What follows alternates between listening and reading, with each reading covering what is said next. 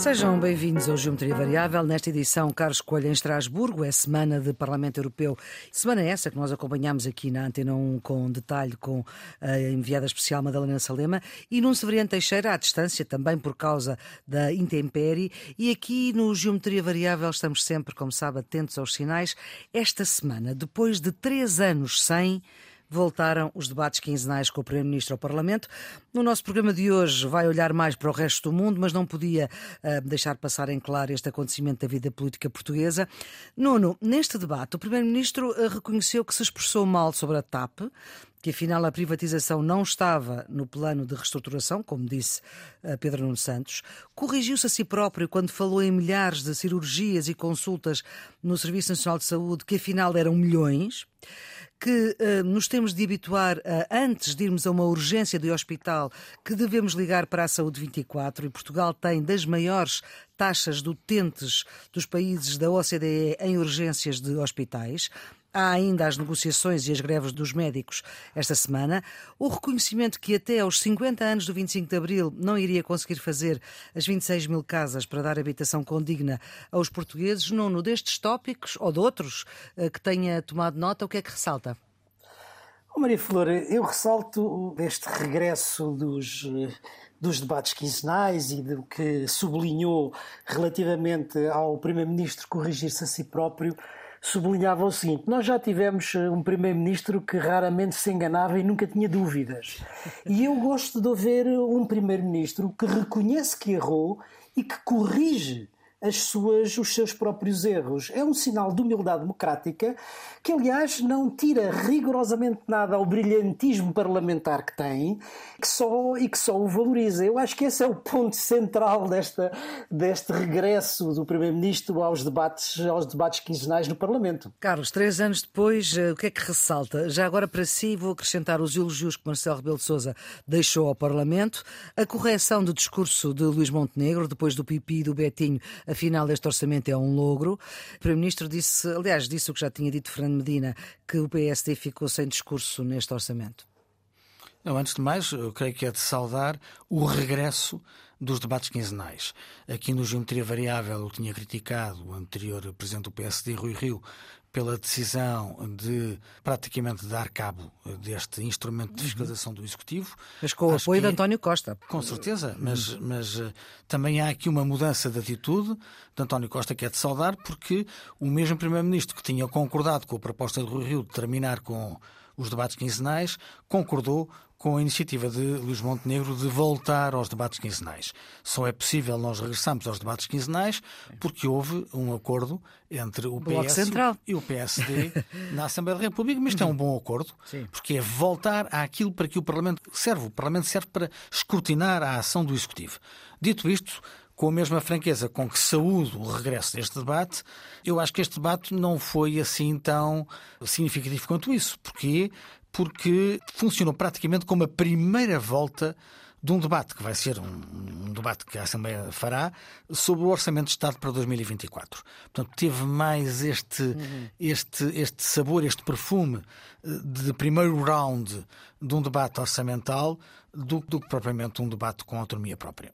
Cá estaremos para depois ir a esses outros rounds do debate de orçamento, porque há ainda muitas perguntas para fazer e que não foram respondidas.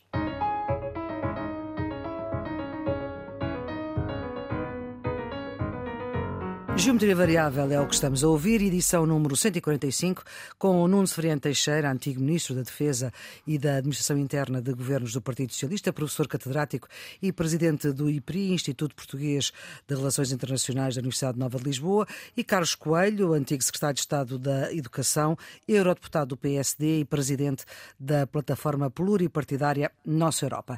Ainda do debate quinzenal, António Costa foi claro ao afirmar que Israel está a violar as regras regras do direito internacional ao bloquear Gaza e que não distingue uma vida palestiniana de uma vida israelita, mas este cerco a Gaza sem água, sem luz, sem comida, sem medicamentos, com esta visita relâmpago de Biden, Israel deixou entrar alguma coisa. Entretanto, as evidências apontam para que tenha sido o extremismo islâmico que apoia o Hamas a disparar o míssil contra um dos hospitais de Gaza, que fez eh, centenas de mortos.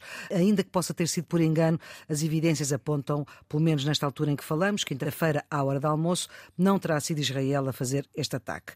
Esta visita, neste contexto, a visita do presidente norte-americano, sem ser recebido pela autoridade palestiniana, nem pela Jordânia, pelas autoridades jordanas, a autoridade palestiniana, que está a ser altamente contestada em manifestações na Cisjordânia, não alcançou os seus objetivos, pergunto, sendo que o presidente norte-americano vetou a possibilidade das Nações Unidas terem uma resolução sobre o cessar-fogo. Nuno, o que é que fica desta, desta visita de Biden por Israel? E só Israel? Vamos lá ver, esta visita do presidente Biden marca alguma coisa que eu acho que é política e diplomaticamente significativa, que é o regresso dos Estados Unidos ao Médio Oriente.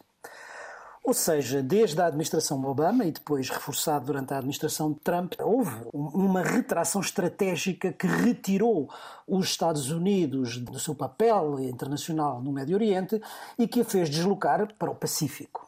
Esta visita do Biden, em certo sentido, eh, significa um regresso dos Estados Unidos à política do Médio Oriente. É uma visita histórica, independentemente uhum. dos, dos resultados, é uma visita histórica. É a primeira vez que um presidente norte-americano visita esta região em tempo de guerra, no meio de uma guerra. Ele também foi à Ucrânia, também foi à Ucrânia em tempo de guerra. Sim. sim, sim, mas eu digo nesta região. Sim, claro que sim, claro que sim.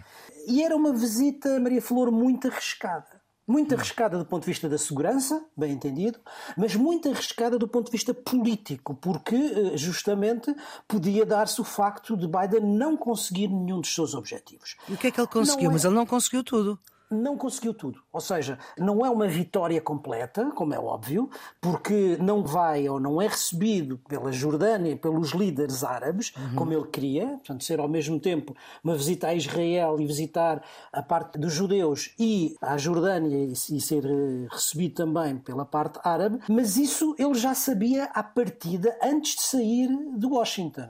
Porque depois do ataque ao hospital, como era natural, uhum. os líderes árabes não queriam estar ao lado de Joe Biden, porque obviamente... Mas também porque pensavam que o ataque tinha sido feito por Israel porque pensavam que o ataque tinha sido feito por Israel, mas também porque era muito difícil naquela conjuntura explicar aos seus eleitorados e à rua árabe, não é verdade, de quem eles dependem, aquela situação. E, portanto, a decisão de Biden ir sabendo já que só vai a Israel, já de si é uma decisão extremamente difícil. Mas não sendo uma vitória, era aí que eu queria chegar, não sendo uma grande vitória, uma vitória completa, é uma vitória. Porque, eh, repara uma coisa, em primeiro lugar, Biden vai a Israel e apoia, perante aquilo que as autoridades israelitas lhe dizem, a narrativa sobre a questão do ataque ao hospital. Sim. E isso é uma demonstração de grande apoio político a Israel. Repare que isto também tem aqui uma dimensão interna norte-americana. A questão de Israel e da Palestina, ao contrário do que acontece na Ucrânia, reúne um enormíssimo consenso entre republicanos e democratas, pois. e em particular no seu próprio partido. Portanto, isto também tem aqui uma dimensão que não interna muito forte, não é? Interna que é forte. Mas depois, apesar do apoio que é dado a Israel, Biden deixa uma mensagem muito clara ao dizer aos israelitas e à frente do primeiro-ministro israelita não cometam o erro que nós cometemos, nós americanos cometemos no 11 de setembro. Ou seja, contenção e respeito pelo direito, pelo direito internacional. Essa mensagem, sendo uma mensagem que não é explícita, estava lá muito clara. Depois consegue uma outra coisa que não é de sumenos importância e que essa sim significa, digamos, abrir um diálogo não só com Israel, mas também com o Egito, que é a abertura dos corredores humanitários. Hum. Isso é muito importante. E depois um pacote de ajuda bastante significativo de ajuda financeira à faixa de Gaza, desde que ela não vá para o Hamas, como ele disse com muita clareza.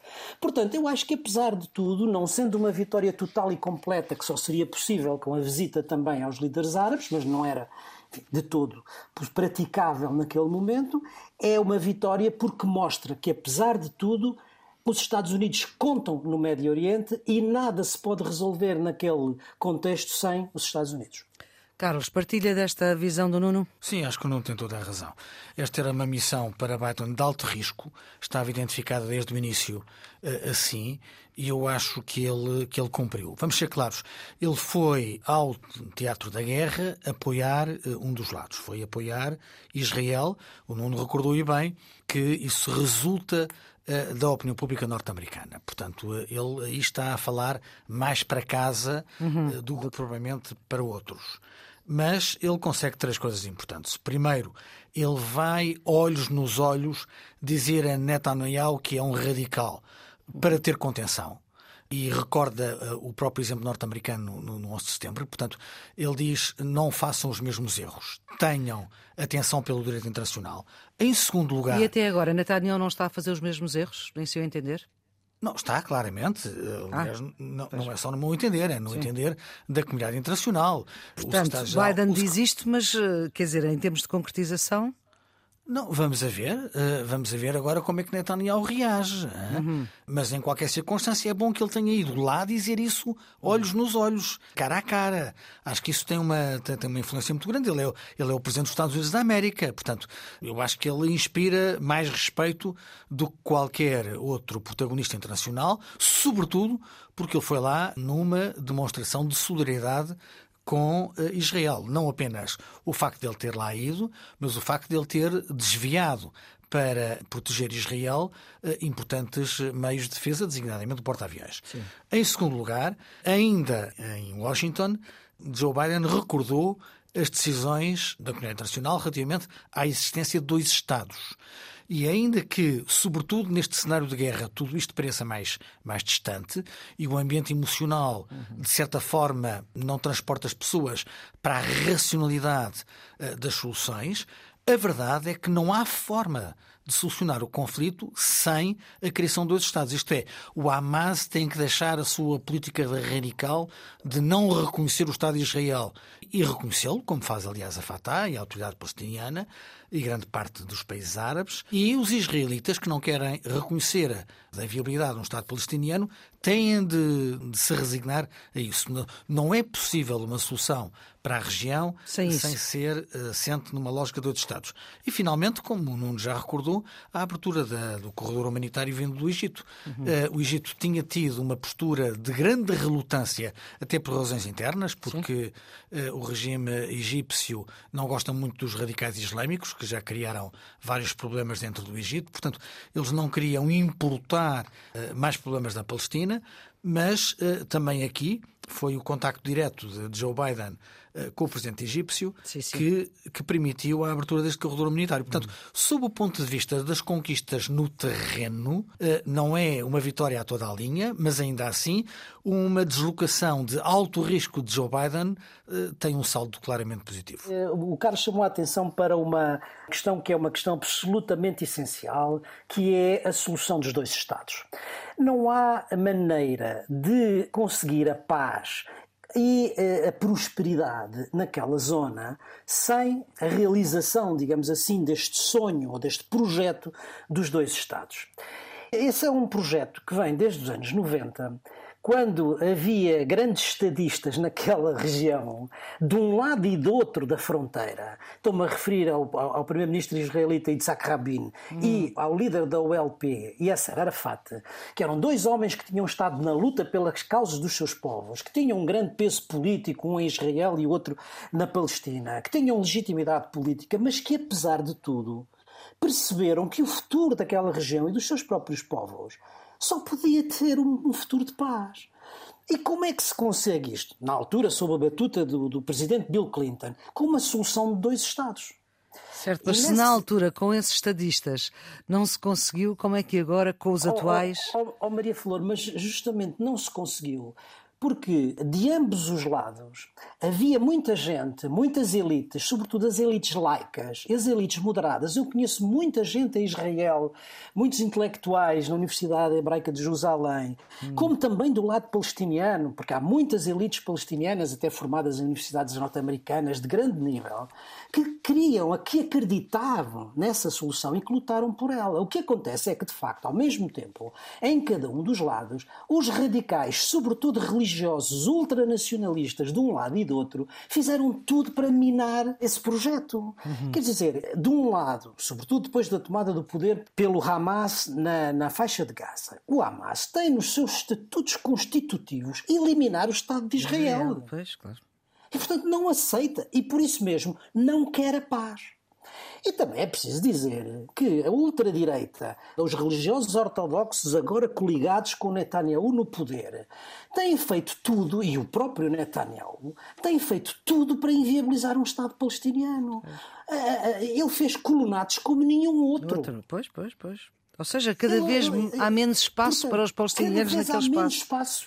Para os palestinianos. Ele fez um cerco e mais fez uma coisa, tem certo sentido, que foi fomentar o Hamas para Sim, enfraquecer pois, a claro. autoridade palestiniana. E agora é claro que isto agora está adiado por anos, se não por uma década, não é?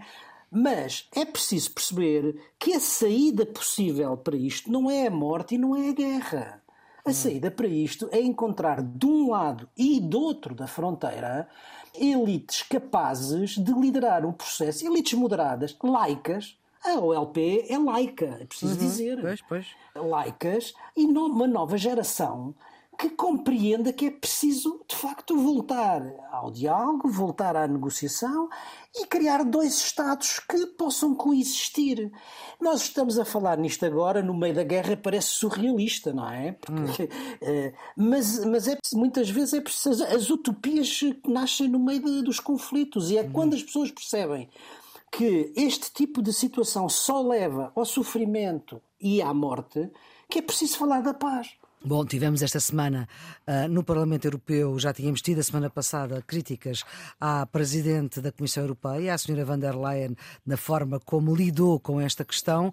Carlos, esta semana uh, foram muito mais vocais essas críticas, até porque houve, foi semana de, de debates aí em Estrasburgo. Sim, uh, houve uma crítica muito direta à Sra. von der Leyen, porque claramente ela assumiu um, um protagonismo que não está de acordo com o mandato institucional que tem. Isto é, a política externa é conduzida pelos Estados-membros. Um, o presidente do Conselho uh, de, de, Ministros dos Negócios Estrangeiros uh, é o alto representante, que é vice-presidente da Comissão Europeia, mas enquanto presidente do Conselho uh, tem a sua legitimidade ligada diretamente aos Estados-membros. Que é o catalão Borrell, José é, é Borrell. Exatamente. E, Espanhol. Isso, okay. e, e, portanto, a senhora von der Leyen foi, foi muito criticada. Agora, a resolução do Parlamento Europeu, que foi, aliás, aprovada com enorme maioria, foram 500 votos a favor e apenas 21 contra. E, Bem, em 700 e tal, não sei se estavam sim, todos. E, e 24 abstenções. Uhum. 500 votos a favor, 21 contra e 24 abstenções, condena a excessiva pulverização de vozes divergentes ao mais alto nível da Europa. Foi, aliás, uma análise que nós fizemos aqui no Geometria Variável a semana passada. Sim.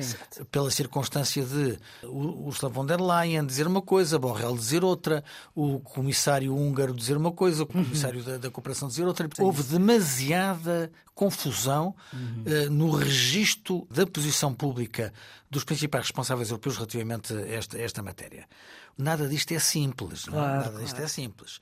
Mas uh, as posições que nós conseguimos aprovar esta semana em Estrasburgo no Parlamento Europeu são muito claras. É condenar aquilo que aconteceu, é dizer que Israel tem o, a legitimidade para se defender desde que o faça dentro dos limites do direito internacional, é pedir um inquérito àquilo que aconteceu designadamente no hospital, para saber se, se uhum. estamos a falar de um crime ou se estamos a falar de um acidente. Um, é uma grande preocupação com os reféns. A libertação dos reféns é para o Parlamento Europeu uma, uma, prioridade e o apoio humanitário a estas populações, porque, vamos ser claros, com a mesma energia e vigor com que denunciamos a morte de inocentes às mãos uh, dos terroristas do Hamas, não podemos deixar de condenar a morte de inocentes pela reação israelita na faixa de Gaza. E isso não é apenas o secretário-geral das Nações Unidas que o diz, uhum. são também deputados americanos. A deputada democrata Alessandra Ocasio-Cortez ou a Cory Bush não apenas criticaram o corte da água, da energia, Sim. do combustível e da alimentação à faixa de Gaza, como a decisão de evacuar mais de um milhão de pessoas que todos os responsáveis internacionais, eh, a começar pelas Nações Unidas, dizem que é impossível, é inviável em 24 horas evacuar um milhão de palestinianos, tal como foi ordenado por, por Israel. Que era aqueles que lá vivem, que era aqueles que lá estão condicionados por circunstâncias que ultrapassam a sua vontade. Por exemplo, todos aqueles que estão em hospital. Não é possível pegar nos doentes e transportá-los em condições de segurança. Tudo isto leva a um cenário de crise humanitária que obriga a uma grande pressão da comunidade internacional. Nós vamos ter eleições eh, europeias em 2024. Este comportamento da senhora van der Leyen pode suscitar dúvidas na sua recondução, uh, Nuno? Acha que, ou não? Ou até lá? Este em concreto não creio. Aliás, é preciso dizer que desde o início do seu mandato, a senhora van der Leyen assumiu a necessidade de uma comissão geopolítica, como ela, como ela disse, ou seja, ter algum uhum. protagonismo no campo geopolítico. Isto prende-se com o facto de o processo de decisão e o mecanismo institucional da ação externa da União Europeia não ser unificado. Não ser unificado do ponto de vista institucional e do processo de decisão e, portanto, consequentemente, os resultados políticos são muitas vezes a União Europeia falar a diferentes vozes. Concretamente, para quem não está familiarizado com este tipo de questões, no, quando se trata da política comercial comum ou quando se trata da política do ambiente, a Comissão representa a União e, portanto, fala por todos. Mas quando se trata de questões que têm a ver com a política externa e, sobretudo, com as questões de defesa e militares, a responsabilidade não é da Comissão, é dos Estados-membros, é do Conselho, porque é essencialmente intergovernamental. E, portanto, quer dizer, uns têm uma opinião, outros têm outra, uns dizem uma coisa, outros dizem outra, e isso faz com que não haja unidade no discurso político e diplomático nas questões, enfim, de política, de política internacional. Foi isso que aconteceu agora e a consequência é muito evidente no que diz respeito à posição da União Europeia no Médio Oriente.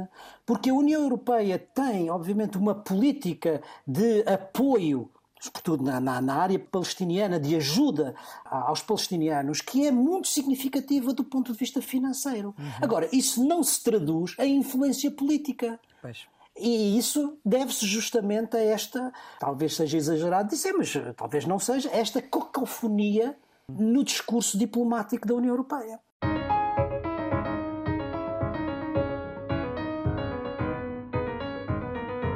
Os piores receios não se comprovaram, piores receios no sentido da eleição de partidos anti-europeus de direita extrema pró-russos, e é o seu colega Carlos, do PPE, Donald Tusk, que vai ter que formar governo, apesar da coisa não estar fácil. Fala-se de uma geringonça polaca, mas ele que já esteve no lugar de Charles Michel vai ser o próximo primeiro-ministro polaco. Sim, vai ser o próximo primeiro-ministro polaco e obriga a verdade a reconhecer que ele é um dos políticos mais experientes na Europa. Uhum. Ele já foi primeiro-ministro da Polónia, portanto vai regressar a uma função que já exerceu. Isso às vezes nunca se deve voltar onde se foi feliz. E ele foi feliz enquanto foi primeiro-ministro da Polónia? Acho que sim, que foi, foi, foi feliz. Mas uh, depois disso ele foi presidente do Conselho Europeu, Exato. como a, a Flor recordou aí bem. Uh, ele foi o antecessor de Charles Michel e foi presidente do Partido Popular Europeu. Portanto, é um homem Sim, que uh, conhece muito bem as instituições europeias, tem uma rede de contactos invejável, é respeitado. E a Polónia e... é um país muito importante nesta altura. E a, Polo... a Polónia, foi... É um... a Polónia é um país muito, muito importante. O que é que aconteceu? Aconteceu que, eh, uma vez mais, estamos perante uma circunstância em que as expectativas não correspondem exatamente aos resultados. Aliás, havia sondagens a, prever a continuação do regime de Kazansky na, Polónia uh, e não foi isso que aconteceu. Portanto, o partido que ficou em primeiro lugar, o partido chamado da Lei e da Justiça, Sim. é um partido que não tem maioria parlamentar. Não consegue formar governo e, e portanto... Não consegue porque, ainda que ele faça como fez o Robert Fico na, na, na Eslováquia, uhum. isto é, juntar-se à extrema-direita... Aliás, foram uh, suspensos já agora, para dar aqui continuidade. Sim, sim. Foram suspensos da família socialista e bem. Exatamente. O Partido Socialista Europeu não tinha, aliás, outra alternativa. Uhum. depois de ter criticado o PPE por não ter suspenso Vítor Orbán mais cedo, não tinha espaço para não fazer a mesma coisa com Robert Fico. Um, eles juntaram-se à extrema-direita na Eslováquia, mas uh, os dois partidos socialistas com a extrema-direita têm a maioria parlamentar na Eslováquia, o partido de Kazansky com a extrema-direita polaca não tem a maioria parlamentar. A maioria parlamentar é feita com três partidos, com a coligação cívica de Donald Tusk, com a terceira via, que são partidos eh, mais ligados aos liberais e também ao PPE, eh, que não se identificam nem com o antigo governo polaco, nem com a oposição, por uhum. isso se designam de terceira via, e uma coligação de esquerda que junta comunistas e socialistas, que aliás perdeu muito uh, nestas eleições relativamente às eleições an anteriores, baixou de 49 para 26 uh, deputados. Mais de metade. Mas ainda assim. Consegue fazer parte da solução. Consegue fazer parte da solução e, tem os votos necessários para ajudar à mudança de regime e, portanto, vai, vai fazer parte da solução ganhadora. Agora, claramente o que nós temos na Polónia é uma mudança de ciclo, eh, que vai ter que ser matizada. Porquê? Porque o Presidente da República, Duda, continua a ser uh, um homem do, do Partido da Lei e da Justiça. Certo. Isto é. Portanto, do poder uh, anterior, digamos assim. Do poder anterior. E uh, tem alguns poderes de vetar leis, capacidade do Parlamento superar o veto presencial obrigar dois terços dos votos, dois terços dos deputados, e esta coligação não tem dois terços dos votos. Tem a maioria, mas não tem dois terços dos, dos, mandatos parlamentares. E, portanto, uma das questões que vai estar em cima da mesa é a coabitação entre um presidente do antigo regime, se quisermos assim, uhum. e um primeiro-ministro da nova maioria. Não vai ser uma coabitação fácil. O presidente Duda tem um mandato até 2025 e vai haver tensões até porque a sociedade polaca está muito polarizada. Convém recordar que não houve nenhum pudor durante a campanha eleitoral, houve utilização de fundos públicos para inaugurações, lançamentos de obras em plena campanha. Uhum. A televisão estatal eh, transmitiu discursos de Kazansky eh, com cobertura total.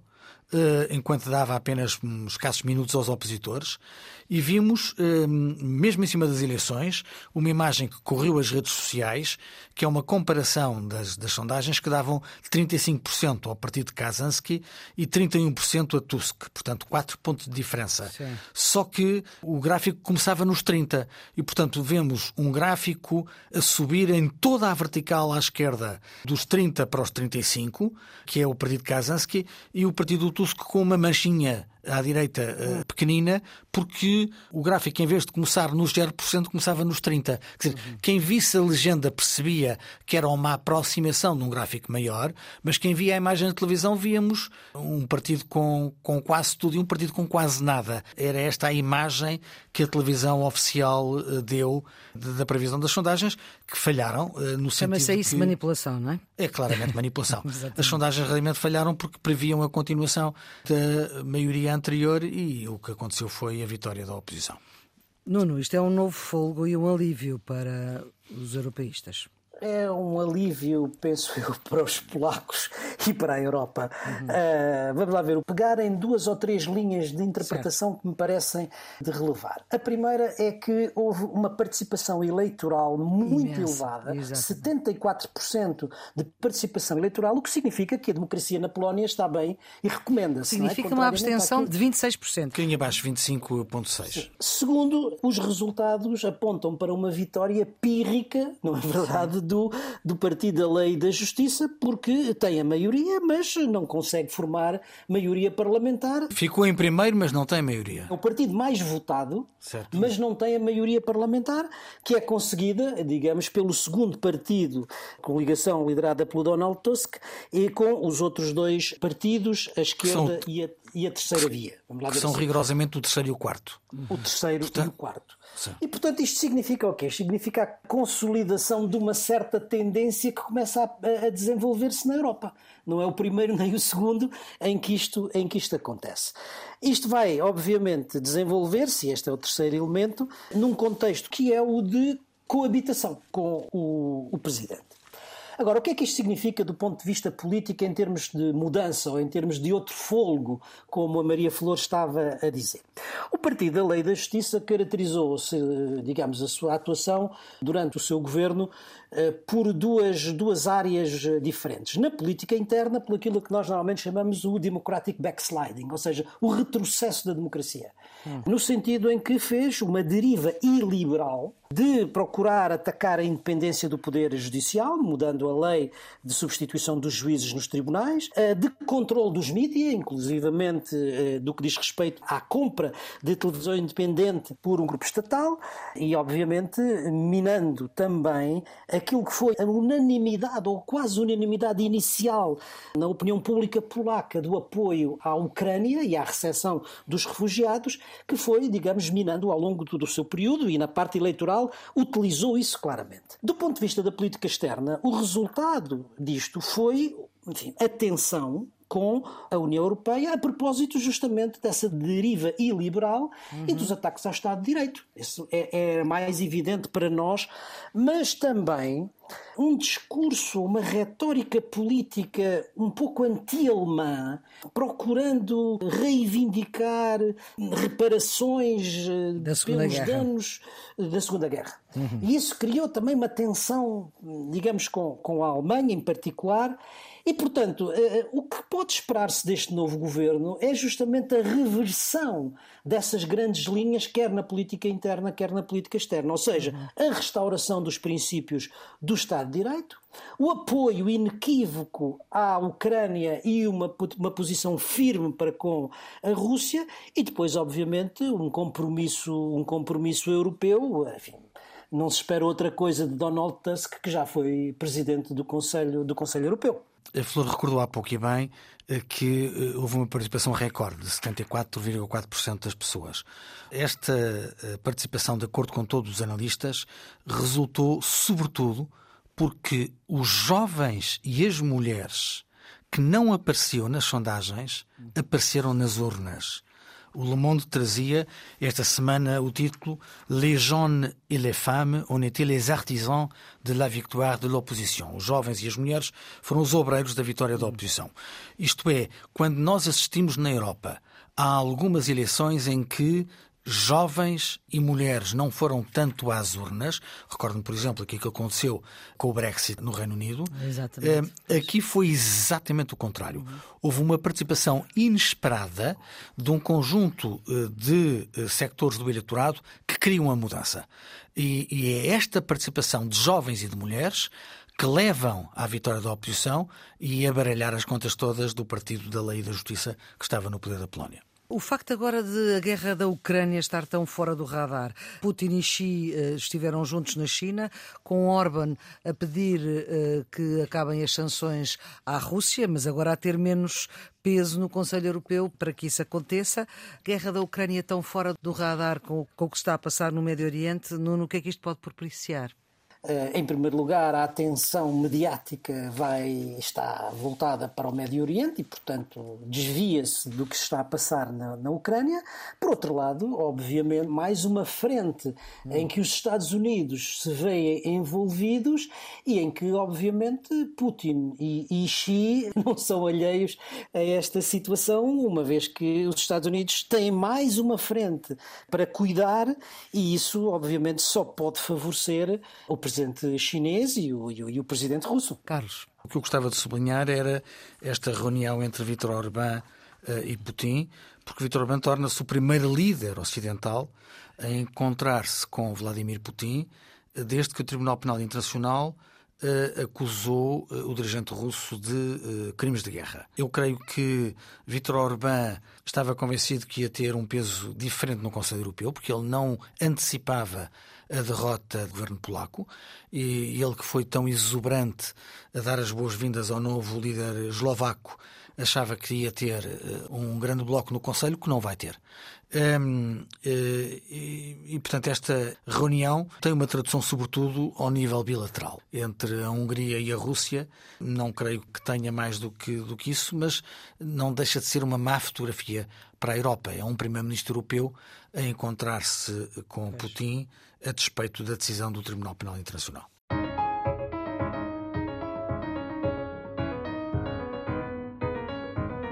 Vamos para os redondos, bicudos e quadrados. Eh, Nuno, o seu redondo. Para a dívida pública portuguesa e para a saída de Portugal do grupo dos países com a dívida mais elevada.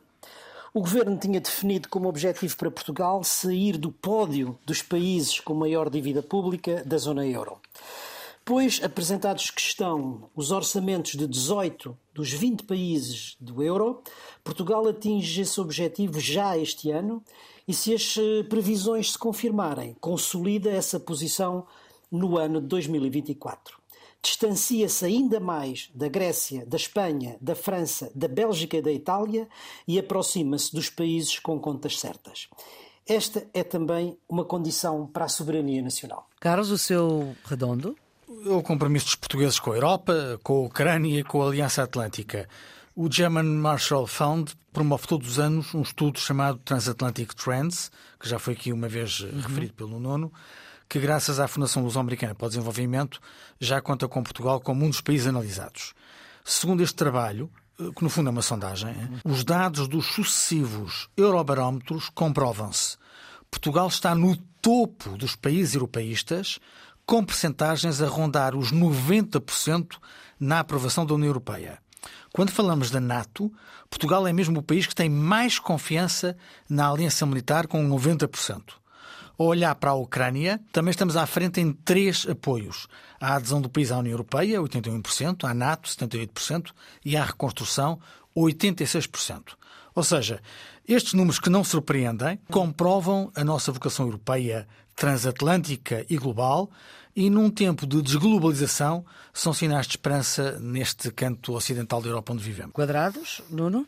Para o acordo eh, conseguido entre o governo e a oposição na Venezuela, para a realização de eleições no ano de 2024. Em Barbados, o governo e a oposição venezuelana acordaram esta semana num conjunto de condições para a realização de eleições presidenciais no segundo semestre de 2024 e acordaram em particular na monitorização eleitoral por parte da comunidade internacional. Hum.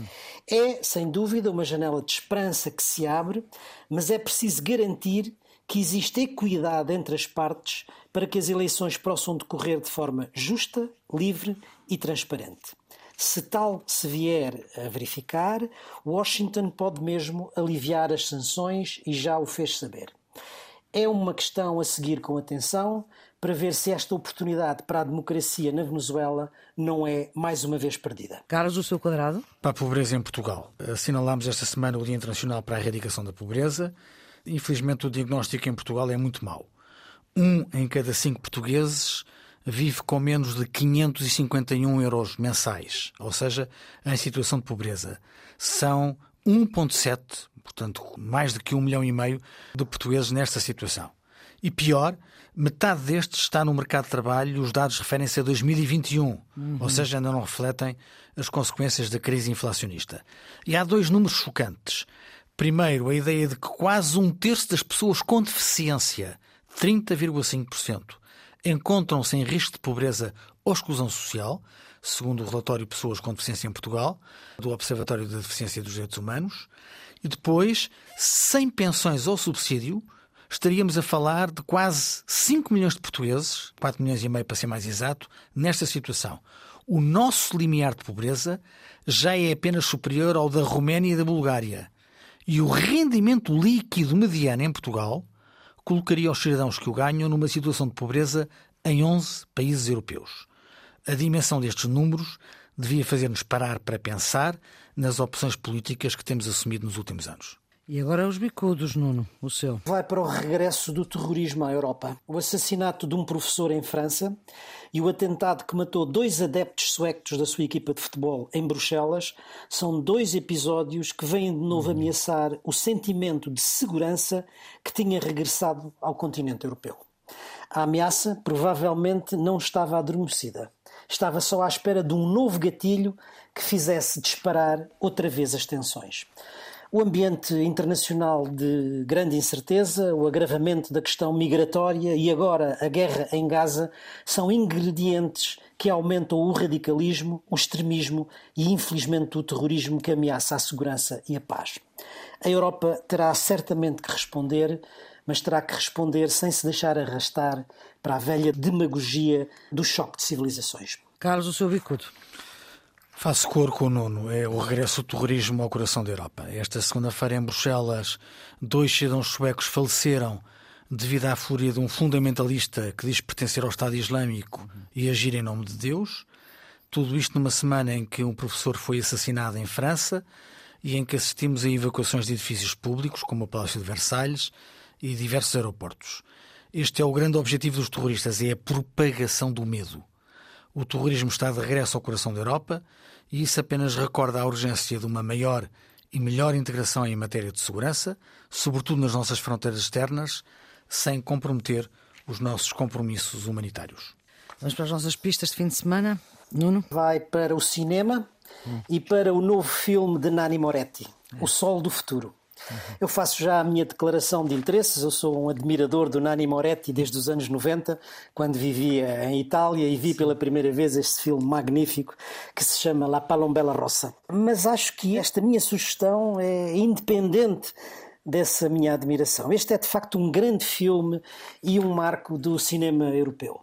Como Moretti já nos acostumou, ele é tudo no filme. É produtor, é argumentista, é ator, é realizador e, no fundo, trata-se de uma história de um cineasta, é o seu alter ego, claro. os seus filmes são sempre muito autobiográficos, não é? Que prepara um filme sobre o Partido Comunista Italiano nos anos 50. O Partido Comunista Italiano, outra das suas obsessões. Ele fez, uma, fez um filme que é um documentário, que é o La Cosa sim, que passou sim. agora recentemente na RTP2. É notável. Nesta, nessa história, neste enredo, misturam-se questões políticas, problemas familiares, desventuras profissionais.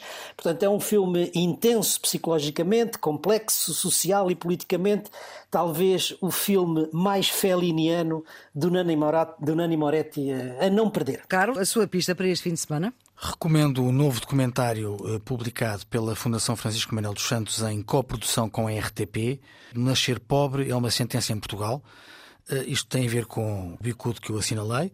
Vivem mais de um, um milhão e meio de portugueses em situação de pobreza, ou seja, com um rendimento inferior a 551 euros por mês, e são essencialmente famílias alargadas com crianças ou famílias monoparentais mas também pessoas que vivem sós, mulheres, idosos, trabalhadores e desempregados.